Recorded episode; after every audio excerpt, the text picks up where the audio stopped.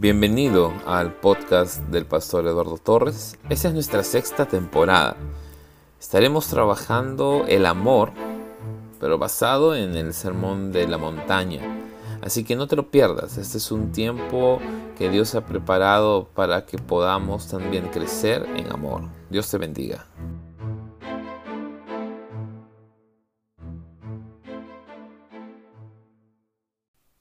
Mateo capítulo 5, versículo 6 dice, Dichosos los que tienen hambre y sed de justicia, porque serán saciados.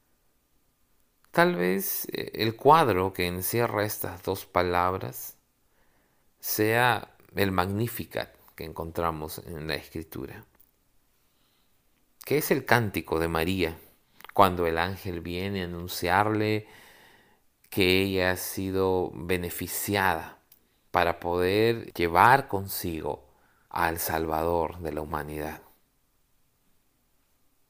El espiritualmente hambriento y sediento de la justicia de Dios es uno con Dios. Y es ahí donde Dios declara su bendición para ambos.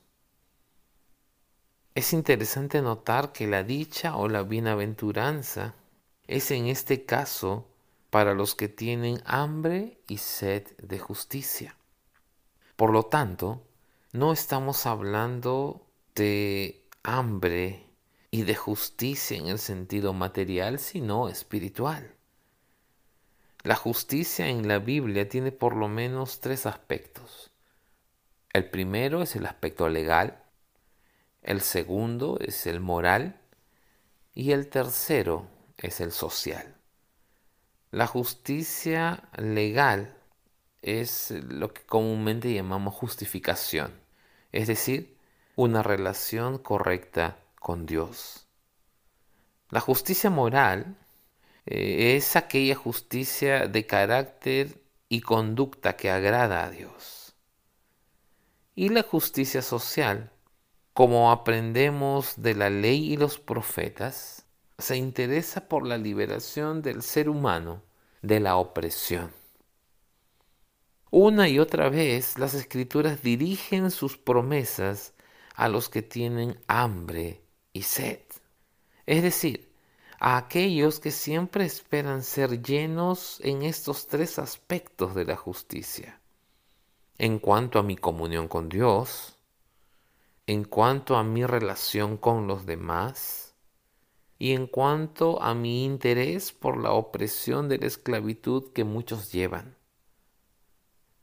Debido a que no podemos dar lo que no tenemos, dejemos que Dios sea nuestra verdadera comida, que su justicia nos sacie por completo, para poder también saciar con su amor y justicia a aquellos que podamos alcanzar y compartir ese pan y esa bebida que sacia la sed, calma el hambre y nos permite amar la justicia.